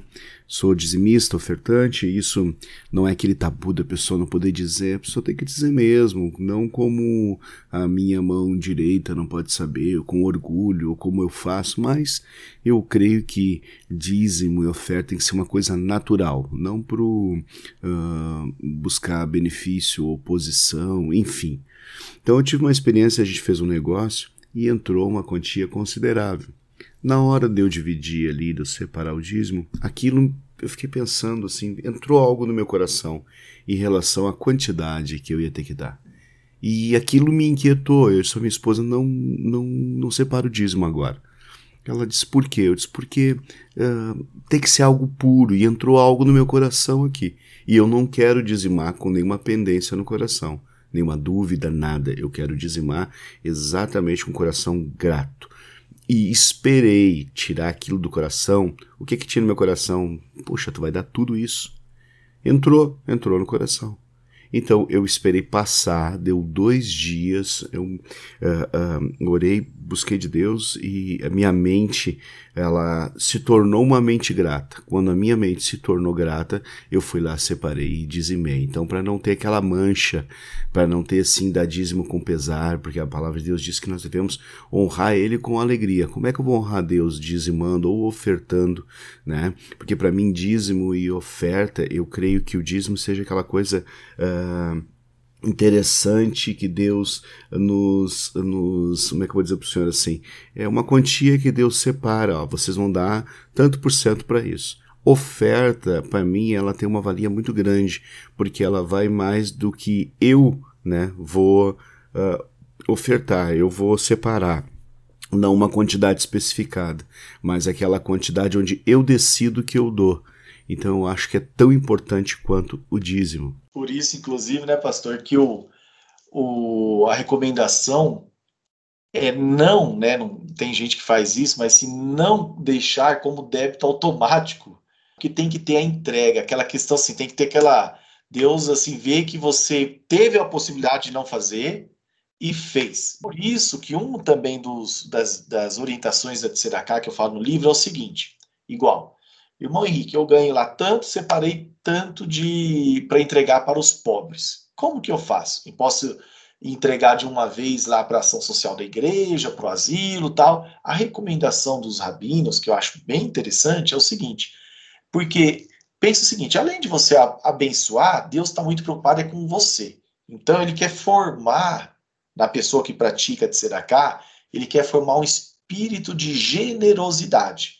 E se a pessoa pega, né, e separa lá, por exemplo, milão por mês, e fala, vou entregar, no começo do mês, foi lá, entregou, pá, é, lá na, na, na, no gasofilácio, entregou na igreja ou no ação social que ela quiser, não precisa ser na igreja, onde ela tiver certeza que o dinheiro, ou acreditar que o dinheiro vai ser bem empregado, é, ela praticou uma vez aquele ato de bondade. Agora, é, daí ela vai, durante o, o, resto do mês, fechar o vidro para várias pessoas em estado de necessidade no carro, né, eu digo. Ela vai deixar de ajudar alguém que está precisando, que ela ficou sabendo. Então, qual que é o ideal, né? Se é um valor alto, entrega uma parte onde você quer, mas tenta manter contigo, né? Ou se for um valor baixo, o mais importante é manter às vezes com você e você praticar, né? Se você puder praticar mais de uma vez por dia, que isso vai gerando aquele coração, né? Vai vai gerando, porque você poderia falar não, mas você vai lá e fala assim. Daí vem uma pessoa lá que você fala, puxa vida, isso aqui vai fazer coisa errada com o meu dinheiro. Daí você pega e entrega, falando assim, não vou julgar, porque a medida que eu usar para julgar, é você julgado. Então, é, a, a, grande, por exemplo, falando nisso, né, uma grande pergunta que as pessoas falam, mas Henrique, eu sei que o cara vai usar droga. Né, esse é um dilema que tem. Eu falei, eu mesmo tenho essa dificuldade, né? Primeiro, antes eu era, eu era um eu era mais eu era irresponsável que eu entregava mesmo assim momento que eu acho que eu tinha até risco de me prejudicar entregando às vezes um assalto uma coisa abrir porta de casa quando eu namorava em condomínio abrir portão. Eu falei não isso eu não vou mais fazer que eu estou colocando em risco até outras coisas. Ponto óbvio. Mas uma coisa interessante pastor é o seguinte é a é igual lá o cara vai usar droga mas será que naquele momento ele vai usar e se naquele momento ele fez, e tem, a gente ouve relatos depois um, alguém de rua que se converte tal, o cara faz algumas provas com Deus, fala, Deus, se realmente o Senhor me ama, faz alguém me entregar dezão, vintão, ou tal, você não sabe o que está acontecendo, e deixa que Deus vai lidar com ele. Ah, mas ele vai usar droga, tal. Assim, ele teve a oportunidade de fazer certo, mas foi lá e usou droga de novo. Daí eu pergunto o seguinte, ok, então você criou um, um critério que só vai entregar se a pessoa aplicar bem e fazer o que é certo, correto? Correto. Então, quando você chegar lá no dia seguinte, orar o Pai Nosso e falar, dá, dá, dá-me o pão de cada dia, né? Dá a nós o pão de cada dia. Então, Deus vai pegar e vai analisar, hum, vamos ver se o, o que ele recebeu de ontem, ele usou completamente bem ou se ele fez alguma coisa que prejudica ele também. Ah, não, ele fez tudo perfeito, então vamos entregar o pão do cada dia. Ah, não, ele gastou aqui com coisas inúteis, trocou o celular que não precisava, comprou um tênis que não precisava, gastou com uma internet que não precisava. Bem, não, não vou entregar porque ele vai se prejudicar também, então deixa sem. Cara, é muito complicado essa questão de querer julgar a situação do outro e deixar de ajudar. É, o que você pode julgar, eu deixo bem claro no livro aqui no Tzedakah, é se a pessoa realmente precisa ou não. Ah, a pessoa vem e pede, né? Ah, mas ela não precisa de verdade. É um, Preciso ou quero. Isso. É, ah, ela precisa, ela está ela tá precisando comprar comida, é, comprar remédio, tal. Precisa. Então, não tem, não meça esforços para ajudar. Olha, ela não precisa. então você não tem obrigação de ajudar, porque tem muito oportunista no meio, né? Que gente que não precisa e que quer se aproveitar. Por isso, é, tanto é que o, o, próprio apóstolo Paulo fala: olha, as que deveras são viúvas, né? As que realmente né, são viúvas, né? Então tem que, por isso que tem que ter critério na hora de, de ajudar, que senão tem uns que, que são mansos também, né, pastor? Irmão Henrique, fazer uma pergunta aqui, temos um tempo, não sei, tá, tá rolando, né? Mas vamos, uma pergunta. Ponto alto do Sedaká, né? Falei certo agora. De Sedaká. Sedaká. Ou pro gaúcho, pro gaúcho, brincando agora pro gaúcho, Tchedaká. Oh, ótimo. Tchedaká. Primeiro, dois pontos altos, não sei se existe isso. Vai lá. É deixar demonstrado que é obrigação do cristão ajudar quem precisa, independente de. Não estou falando de valor, não estou falando de dar 10%, de dar máximo de 20%. Que todos temos obrigação de ajudar, ponto. Outro ponto alto. É, o quanto, né? Porque quando a gente fala de esmola, eu falo até que a Igreja Católica criou uma visão errada de que dá para pobre é moeda, aquilo ali. E a visão judaica da Tzedakah é que você nunca entregue um, o mínimo, ou, ou pelo menos o mínimo, para uma refeição. Olha um critério. Por quê? Olha que interessante. Por quê? Porque você sempre tem que entregar o mínimo para que aquela pessoa não, caso ela esteja para morrer de fome, é o mínimo para ela sobreviver. Você está entregando vida. Então, Quanto é o mínimo para uma refeição? Não sei, cinco conto? Dá para comer uma comida assim, minimamente, uma marmita? Não, dez. Então, mínimo, tipo dez ou cinco, o mínimo para a pessoa conseguir fazer uma, uma alimentação ali para ela, ela não morrer. Então, esse é um critério. Então, já quebra aquela questão de dar as moedinhas ali, a miséria. De Agora, colocar no carro lá no, no, na caixinha é, e procurar 10, 15 é menor moedinha, né? Você anda sempre com umas notas de vintão ali, de 10 você não vai ficar pobre por causa disso, pelo contrário, né? Então esse é um outro ponto, tá? É, de não entregar aquela miséria, né? Mas algo que custe, né? Talvez não para a mesma pessoa, mas você distribui, porque tem que custar para você. Você tem que, no mínimo, garantir vida para quem está recebendo e custar para você que está entregando. Você tem que sentir né, aquilo ali. Ponto. Um outro ponto alto que nós não falamos aqui, que eu quase deixei de fora do livro, é, mas o meu pastor na época, o pastor Dinho, falou assim na época, ele falou, olha Henrique, não deixe de fora, porque não tenha medo de falar das, das coisas de Deus é, por conta do que as pessoas vão pensar. Isso não é um critério legal. Então fale tudo. Os judeus dizem que um dos grandes, é, um dos grandes é, responsáveis pela riqueza deles é a Tsedaká. Então, de um lado, eles terem uma vida baseada em muitos princípios bíblicos, mas do outro é o fato de praticarem muitos trabalhos sociais, muitas obras sociais. Por quê? Né? Olha isso, eu fui entender por quê também.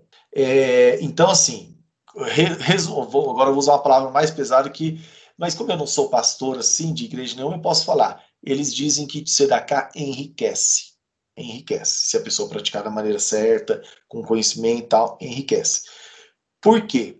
Eles falam o seguinte: existe um princípio que fundamenta tudo, que é o princípio da midá, keneged midá, princípio da reciprocidade, que é da maneira como você age com o próximo, o céu age com você.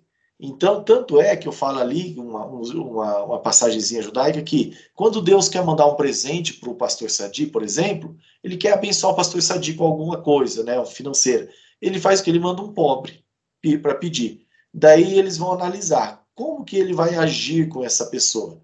Ah, ele julgou a pessoa e não ajudou ou ele foi muito mão de vaca, não sei se entende o que é mão de vaca, ele foi Sim. muito muquirana, né? muito mushiba. Então, foi restrito na hora de ajudar, coração apertado, mão encolhida, né? Então, a bênção é na mesma proporção. Ele é generoso, ele ajuda, ele tal. A bênção é proporcional, tá? E daí, eu falo que esse é um dos pontos altos que é, que é, que eu digo o seguinte: daí eu cito no livro alguns exemplos de pessoas que falam que por conta das obras sociais, do que o, quem não é cristão, quem não tem entendimento das coisas de Deus, ela fala em filantropia, que seria, vamos falar, a, a, a caridade sem ali a coisa de Deus, né? A filantropia, ajudar. Que não importa, Deus da mesma maneira, se você ajuda quem precisa, Deus vai te retribuir, porque Deus não está ligado a placa nenhuma, a igreja nenhuma. Né? Então, o cara tem um coração bom, é generoso e quer ajudar o próximo, o céu vai ser bom. Várias leis de. de que, várias, quantas pessoas que não são cristãs, não são nada, têm a vida super abençoada, e daí você vai ver a vida da pessoa, a pessoa meio que cumpre praticamente a Bíblia toda, sem falar de Deus, sem nada. Por quê? E, e ela é abençoada, porque é um princípio, né? Independente do que a pessoa crê, e se a pessoa crê num monte de coisa e não pratica, a vida vai estar uma porcaria. E se ela não crê, mas ela pratica aquilo que Deus fala, a vida dela vai estar boa, sabe? Agora, a questão de eternidade é uma outra coisa, mas aqui ela vai desfrutar disso, né? E então, assim, eles falam, né? É, os rabinos sustentam que quem entrega de tzedakah, quem ajuda o pobre, quem é generoso na hora de ajudar, Deus é generoso na hora de ajudar essa pessoa também. Com base no quê? Lá, deixa eu ver se eu acho aqui rapidinho. Em Deuteronômio fala, eu acho que é no 15 mais ou menos, que fala assim, ó, 15, isso.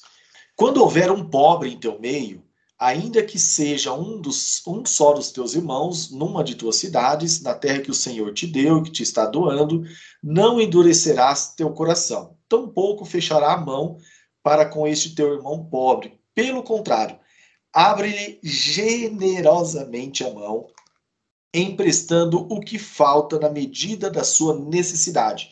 Quer dizer, o, quando deixa de ser necessidade, daí já não conta como de tzedakah. Tzedakah é até o que a pessoa precisa, necessidade, né? É a mais básica, comida, roupa, moradia, tal. Na medida da sua necessidade, ponto. Fica atento a ti mesmo para que não surja em teu íntimo um pensamento avarento e pagão.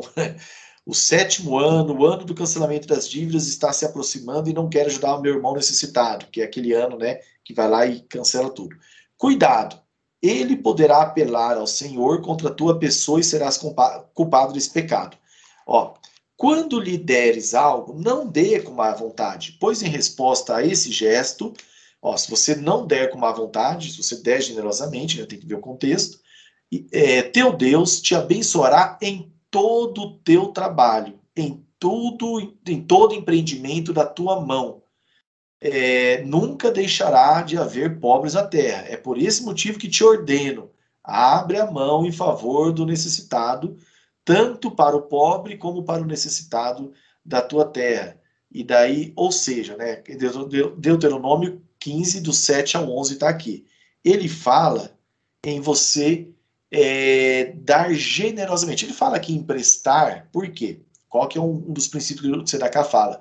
Às vezes, é, a pessoa que pede emprestada, é, você não deve negar quando é uma pessoa que realmente está precisando, porque ela pedir para você dar de graça, né, dar o dinheiro, ela fica mais constrangida. Mas às vezes ela não sente tanto constrangimento em pedir emprestado. Então você tem que ser generoso também na hora de é, emprestar tal e não esperar receber. Por quê? Às vezes a pessoa ela não tem o dinheiro, não tem nada tal. Daí eu explico aqui essa, essa questão também. Então ele fala em você estender a mão a quem precisa e que isso, né? E que isso é que vai trazer generosidade para a vida da pessoa que praticar. Então é, é uma coisa muito importante. Deixa eu ver se tem alguma passagem aqui mais que eu vou que eu possa ler. Mas aqui no livro eu coloco todas, algumas referências, né, bastante, umas 40, mais 70, sobre esse assunto. Mas, o, mas é isso, pastor. O, então, assim, ponto alto. Né, é a bênção que isso atrai para a vida da pessoa que pratica. Por quê? Princípio. Né? O, o John Bever, por exemplo, ele tem aquele livro, né, é, A Recompensa da Honra, que ele fala o seguinte: do jeito que você honra quem está ali no mesma condição que você, os céus te honram em outras situações. Ele aborda um livro sobre isso. E o princípio é o mesmo. Do jeito que você ajuda financeiramente uma pessoa, pessoas que estão precisando, o céu é generoso com você. Daí tem gente que fala, ah, mas eu não enriqueci, né? Eu já Eu ouvi falar, daí assim, só que só às vezes a pessoa questionar isso, né? E olha, olha um outro ponto interessante, né? Vou abrir aqui até para. Porque já que está tocando. É, na visão rabínica da coisa, né? E provavelmente tem fundamento também no que a gente crê do cristianismo. É, existem recompensas que vão ser colhidas no céu, né? No, no, eles chamam de mundo vindouro para nós do céu, e existem recompensas que são colhidas aqui na terra. E deles fala o seguinte: não se preocupe, se você praticou de cá e não colheu aqui, alegre-se, porque você está sendo guardado para você desfrutar lá onde a coisa é eterna. É muito melhor lá do que aqui. Mas eles falam, mas tenha uma certeza: Deus não fica devendo nada para ninguém. E se ele promete que vai abençoar e você praticou com um coração generoso, com liberalidade, né, com generosidade, ele vai te abençoar. Não se preocupe, seja aqui ou seja depois, ou está guardado para algum momento que você vai precisar mais. Mas ele não fica devendo nem um copo d'água para ninguém. Muito interessante nessa visão. Assim. Maravilhoso. Assim. O que a pessoa tem que se cuidar, né, irmão Henrique, é de não uh, praticar. Só me corrija se, se o meu pensamento está errado, mas não praticar esperando. Eu acho que tem mais a coisa do da generosidade mata isso, né? praticar porque tenho que praticar. Eu acho que a recompensa vem daí. Não assim, eu vou praticar porque eu vou receber. Vou praticar. Hoje eu vou ajudar com senhão, que eu sei que eu vou receber duzentão. Eu acho que aí tem que haver uma libertação disso. E... É, você pode saber né, que Deus vai te abençoar, mas não fazer por causa disso. Por causa, exatamente. É. Mas e daí? Quem que vai julgar? Só tem uma pessoa que vai julgar. É, e né? ele é aquele que julga as intenções do coração, né? Não tem como escapar. Bom, Henrique, me diz uma coisa. Quantos livros o senhor tem, contando com o Tzedekah, que é o que está aqui conosco aqui na, na é, Eu tenho esse aqui, né? Os seus direitos. Esse é o primeiro, né? Bastante. Esse aqui é o primeiro. Daí eu publiquei um outro. Isso aqui foi uma obra coletiva, eu publiquei na Grécia com com o pessoal lá no livro jurídico, né? Lá na, na embaixada brasileira lá em, em, Atenas. Eu tenho eu tenho um menorzinho aqui que chama Constitucionalismo Principialista, que é um livro mais é livro jurídico, né? Tal. É, tem um aqui que está saindo a segunda edição, esse aqui é a primeira, que é o Defesa Trabalhista dos Bancários, né? Eu tenho um de direito de família que chama Paternidade Socioafetiva, que eu estou fazendo a segunda edição dele, que eu falo dos direitos dos filhos de criação. É bem legal. Tem muita gente que é criada por outra família. Qual o direito que essa pessoa tem em herança tal? Então, eu abordo isso. Como é eu que é tenho... é o, o, palavreado dos livros? Ele é mais uh, relacionado à prática? Eu consigo entender ou é aquela coisa mais. Não, eu faço sempre focado na pessoa. Eu escrevo Entendi. pouco para advogado, eu falo, eu foco para que a pessoa entenda. Eu, eu abordo tenho... isso porque às vezes as pessoas olham ali, direito civil trabalhista, é, ah, mas a linguagem é meio difícil de entender. É, eu tenho um outro que é o que está vendendo bastante agora, eu não tenho ele aqui, que é o Isenção de Imposto de Renda, um livro tributário, né? Mas chama Isenção de Imposto de Renda para Pessoas com Doenças, né? Que é um livro mais extenso, tá? quase 400 pila e vende bem. É, puxa, não tem ele aqui. Mas é, tem um outro que é esse daqui, Princípios para a Vida. Esse aqui é uma. Nossa, como as pessoas gostam desse livro.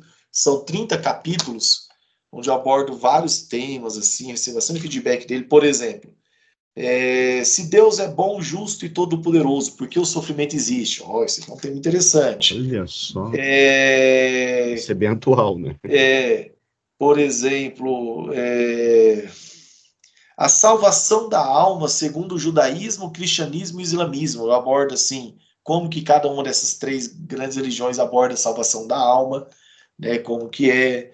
Então, assim, alguns temas assim. É, por exemplo, tem um aqui é, é, frequenta igreja, mas continua fazendo coisas erradas. Né? Como que é a situação dessa pessoa, né? Então, assim, tem, são 30 capítulos, né? E eu estou publicando... no seu site. Tá no meu, tudo no meu site, henriquelima.com.br. Princípios para e, a vida. É, esse daqui, é, eu desmembrei, está até na editora, alguns desses capítulos que eu vejo que são os mais procurados, e vou publicar eles individualmente como e-books pequenininhos, assim, de 40 páginas tal, para uma leitura mais rápida, porque eu vi que as pessoas não pesquisam na internet princípios para vir, então não descobre. Agora, quando elas compram, que elas leem os capítulos, daí, nossa, tal. Então, eu acho que eu vou fazer isso assim para ver se acessa mais gente.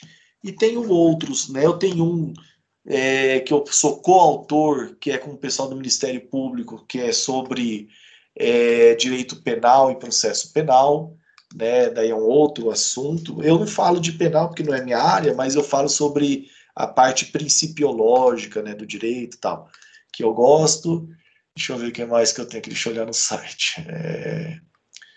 É isso. São... são quantos livros, é, Henrique? Um, dois, três, quatro, cinco, seis, sete. Só meu são oito, né? Dois em coautoria e eu estou com uns quatro na editora no momento. Essa pandemia foi boa, escrevi bastante. Trouxe e... benefícios. E, esse, e, o, e o livro Provérbios para Executivo, Executivo ele é lançado tá, quando? É, então, ele está pronto, eu mandei para uma editora, mandaram, amei. Só que eu resolvi fazer um, fazer um investimento aí na minha vida como escritor.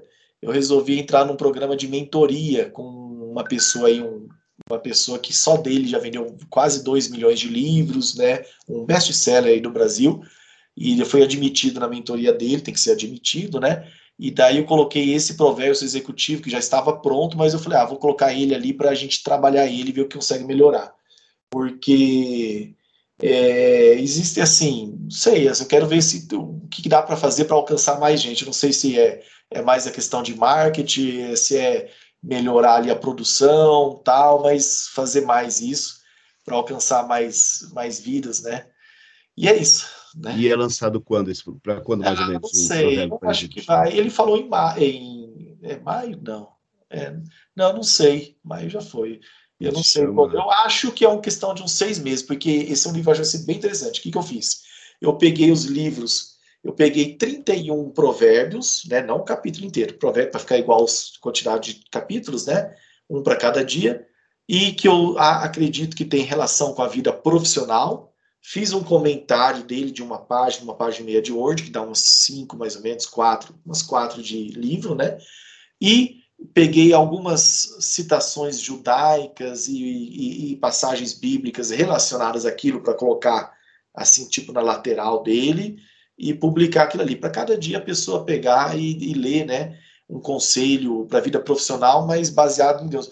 Qual foi a minha inspiração para isso? A inspiração, espero que não seja ruim a inspiração, mas eu vou em livraria, eu amo em livraria, né? Daí eu vejo lá, por exemplo, deixa eu ver se eu acho ele aqui. Eu vejo lá, arte da guerra para executivos, né? Sun Tzu para executivos, né? Uhum. Ou, por exemplo, esse outro aqui, 48 leis do poder, tal. É, e assim, arte da guerra, vamos falar da arte da guerra. Bom, a sumidade, né? Tá.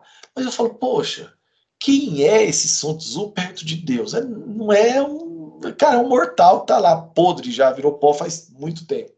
E assim, a maior sabedoria que, já, que, né, que nós temos é a divina. E Salomão, considerado né, o maior dos, dos sábios, é, falou para nós sobre isso. Então, né, sobre várias áreas da vida. Então eu falei, poxa, eu não acho justo é, para o nosso Criador ter essa ter é, é, é, o povo lá, arte da guerra para o executivo, Maquiavel, né?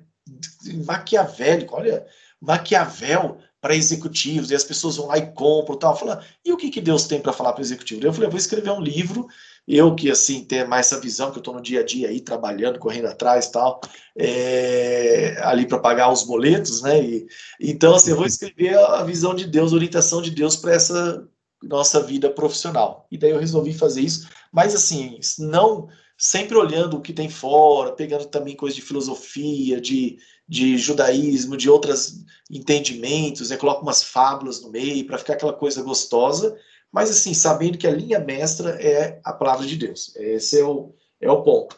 E para não vender assim, às vezes só para quem está numa igreja, mas pessoas que às vezes não frequentam, né, mas que gostam de saber, né, a visão. Então eu estou com esse pronto.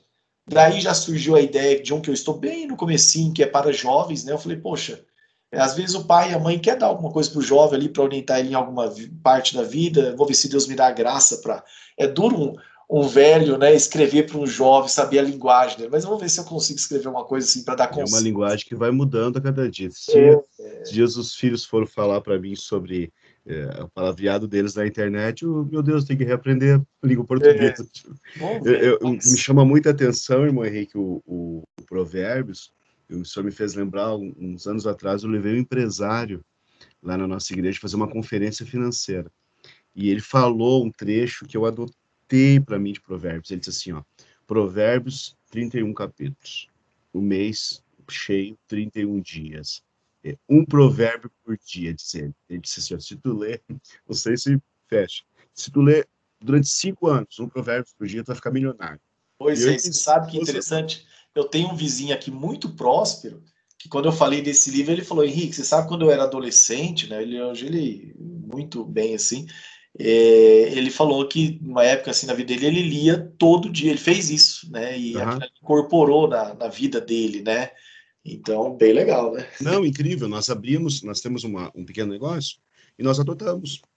Hoje é dia 12, exemplo, Provérbios 12. Amanhã é dia 13, Provérbios 13. Antes nós abrimos nosso negócio, nós, nós chegávamos com uma mercadoria colocada em cima da mesa, tudo, antes de nós mexer. Nós abríamos e líamos o Provérbios relacionado àquele dia. Hoje é dia 28, Provérbios 28.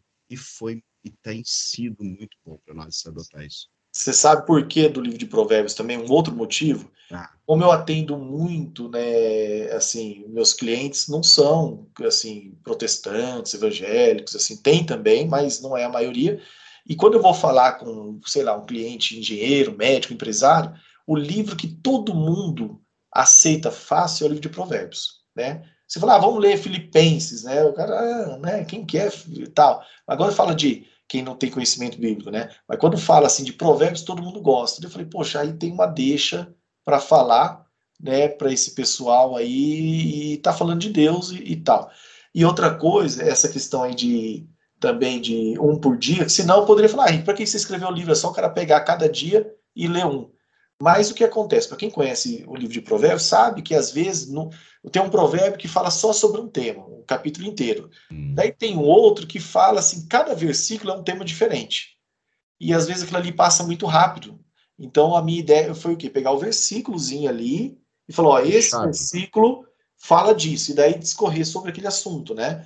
E, e abordar, porque ele é bem rico, né? Ele tem é, muita sabedoria. E, e olha que interessante, tem gente. O, o, livro de Provérbios quase não fez parte do cânon, né? Do cânon bíblico, não fez, quase não fez parte da Bíblia. Por quê? Porque é, tem aquela questão de. Tem gente que acha que falar de dinheiro, de profissão, da vida secular, né? Que isso não existe, a vida é uma vida com uma coisa só, né? É, mas tem gente que acha que isso é menos santo, né? Você falar disso. E o livro de Provérbios fala do dia a dia, né? E hoje, ainda bem que não tiraram, né? Porque hoje tem que ter esse entendimento que essas coisas, né? Você falar, isso é espiritual também. Você vai ser julgado por tudo, né? É um contexto. é um conjunto. Geral. É.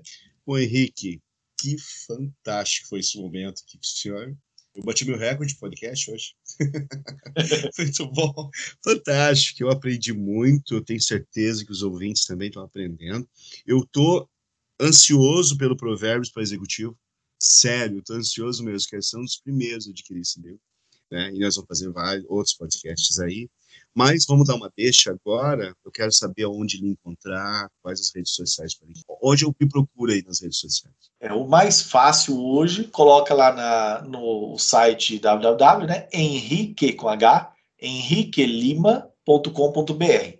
Hoje nesse eu tenho lá uma aba livros que tem todos os meus livros e daí a pessoa pode comprar ali pela, pelo PagSeguro tal e, e, e pagar.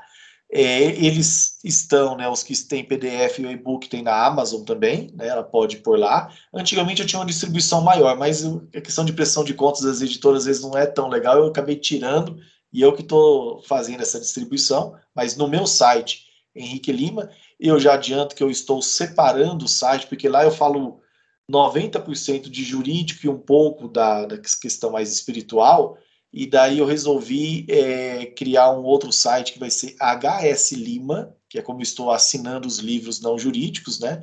É, hslima.com, para lá eu colocar só esses livros é, mais assim, não misturar tanto com os outros, porque hoje tem bastante conteúdo dos dois lados, né? Então eu resolvi fazer essa essa cisão. Eu tenho uma aula completa sobre Tsinaká no meu canal, né? Compartilhando justiça, né? Tem uma aula lá bem bem completa de quase duas horas só do livro. Mas o de hoje aqui, o bate-papo foi muito mais gostoso do que a aula, porque a aula acho que ficou maçante, né? E aqui Maravilha. ficou super agradável. É, super aqui foi bom. bom. Palavras finais, irmão Henrique, se despede do pessoal, fala o que o senhor sentiu no coração para nós aí.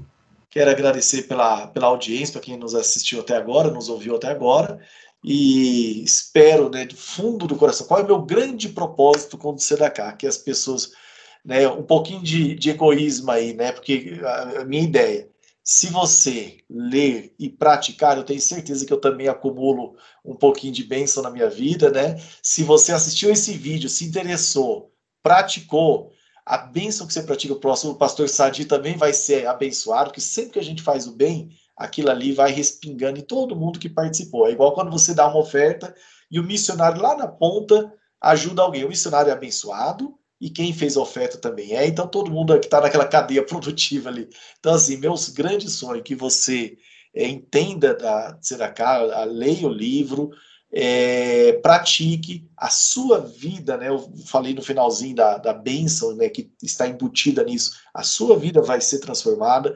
Quem você alcançar vai ser transformado, e é isso que, que, que a gente quer, né? E vai te dar, assim, uma sensação muito boa né, para você saber que aquele recurso, aquela prosperidade que você está vivendo não está te levando para perdição, né, para o mau caminho ali, porque você está sendo bênção na vida dos outros. Aí você vai, eu falo que quando a pessoa pratica tzedakah, a vida passa a ter uma, uma cor diferente, porque antes você pensava, pô, eu vou ficar rico para quê? Eu vou ter prosperidade para quê? Para ganhar dinheiro e daí amanhã depois me perder ou só para trocar de carro, para melhorar de casa. Não, você vai começar a pensar, puxa vida, é, ao invés de estar ajudando aqui com uma cesta básica, eu poderia, quem sabe, estar construindo hospital, né? Eu poderia ser né, o cara que foi lá e ofertou um hospital numa comunidade, que ofertou às vezes uma, um asilo, que sou um mantenedor de um grande asilo, de um grande lugar de crianças deficientes. Olha que, que alegria ter isso, né? Então, isso, daí isso te motiva a o melhor na profissão, a querer ter uma, sabe, você não vai falar, opa, não, eu não estou vivendo só para mim, eu quero deixar dizem que o rastro que o homem deixa é proporcional ao tamanho que ele foi. Então você fala, poxa, eu quero deixar um rastro de bênção, de coisas ali que eu fiz. Então a Tzedakah te dá essa, essa paixão. E é isso que eu espero dos nossos ouvintes, né, de quem está aí, do que sejam futuros leitores nossos também. Obrigado por essa dica, que Deus te abençoe e te multiplique aí no tudo que o senhor faz e te retribua por esse carinho aí, por essa, por essa dedicação toda. Muito obrigado. Maravilha, maravilha. Eu que lhe agradeço de coração e eu tenho certeza que vai ser um crescimento muito grande espiritual na vida de cada ouvinte. Deus abençoe o irmão Henrique, Deus abençoe os ouvintes aqui do nosso canal Crescendo na Fé. E hoje a gente cresceu bastante. Tá bom? Deus abençoe, graça e paz a todos. Tchau, muito obrigado e forte abraço a todos. Amém.